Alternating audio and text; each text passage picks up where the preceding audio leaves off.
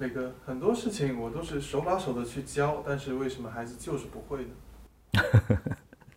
哎呀，这这个问这个问题的可能是个妈妈，但是我的好朋友也跟我说过，说是他北大高材生啊，他说有的时候我都怀疑人生啊，一个除法教了四十遍，手把手的教了四十遍，那孩子还一一脸懵的看着他，这可能会是我们在和孩子沟通交流的时候经常会出现的一个情况，就是我都这么教你了，你怎么还不会？然后咣，家长就爆掉了，就抓狂了啊！其实问题出在哪儿呢？问题出在手把手啊！学习所有的学习、生活的学习和孩子的成长，最主要的就是一个自主性和在好奇心驱动下的自主的学习上。只有是自主的，学习效果才会好。问题就在手把手，妈妈做一遍，孩子做一遍；妈妈做两遍，孩子做两遍。然后孩子不知道我为什么要这么做，孩子。在你手把手的教育之下，长期以来，他也会养成一个巨大的依赖性。没有爸爸妈妈来为我做，我就不动了，我就不用想了。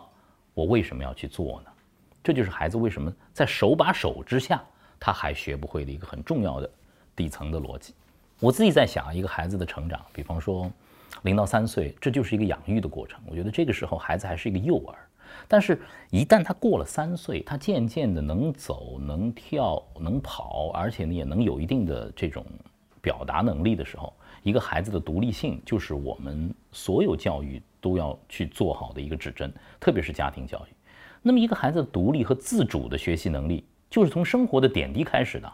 这位妈妈，您千万别认为手把手只有作业呀，只有阅读啊，只有运动啊，不是啊。那您倒回去看一看。孩子吃饭您手把手过吗？孩子按时睡觉您手把手过吗？孩子的洗漱您手把手过吗？孩子是不是能够整理好自己的房间您手把手过吗？如果这些都是手把手的，其实到后头您这手把手啊就有点放不开手了。以吃饭为例，我总认为孩子独立吃饭，吃饭还需要教吗？但现在好多家庭吃饭就变成个大问题，从小是喂的。从小是追着喂的，从小吃饭拖拉的，这个习惯会延续很长时间，甚至会影响到他后面的学习习惯。我跟老岳说，饿最好吃，你吃不完就没了，这就是吃饭的时间，吃不完就没了。虽然说这个规矩已经制定了三年多，甚至是四年了，他们现在吃饭还有拖沓的习惯，但是他们在进步。我想啊，要让孩子去在一个规则下主动的去尝试。主动去去试错，包括收纳。当我和他的妈妈们给了他一个自主的学习空间的时候，他们一定要把那个地方收拾干净。但是这个地方我提示爸爸妈妈们啊，孩子有的时候喜欢把东西放的比较多，在他们做活动的时候，不像我们大人收拾那么整洁，这很正常。我们能不能做到一件事情？当一个活动结束以后，收拾一个区域，把一个区域整理之后，进入到下一个活动。我们作为大人，接纳他们。弄得稍微乱，但是他们有主动收纳的行动即可了，不用做一个直升机的父母，收起来，收起来，反复在跟着他们屁股后面叫，这样他们永远形不成主动收纳的习惯。那到后面，这位妈妈的可能更多的一个苦恼是：我怎么让孩子？我已经一遍一遍手把手的，你怎么麻烦你读读书好不好？麻烦你自主做功课好不好？知道轻重缓急好不好？你能不能？注意自己的运动，培养一个运动的习惯，我都手把手教你很多遍，你怎么又不喜欢了呢？你怎么自己选了钢琴，你就不坚持下去了呢？拜托，能不能自主学习呢？但问题就在手把手嘛。比方说阅读，孩子在你的陪伴下，他有没有意识到阅读是愉快的？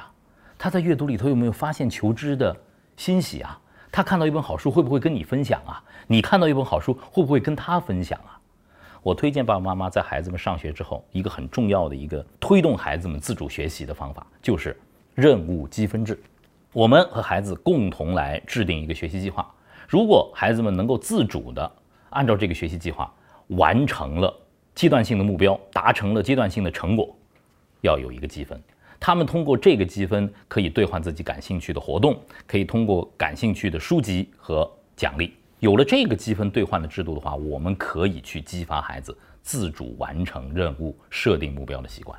有了这个，有了孩子的自主性之后，手把手的那个手就可以放开了。放开手之后不是不管哦，放开手之后不是不管哦，而是和孩子一起制定阶段目标，完成阶段目标，达成阶段目标。爸爸妈妈及时的鼓励、推动，给他们支持，这样我们才能够在家庭的氛围里头，把那手把手的手拿开，让孩子们快乐的往前走。我们在他们的身后引导孩子，这真的是一个父母共同的修行。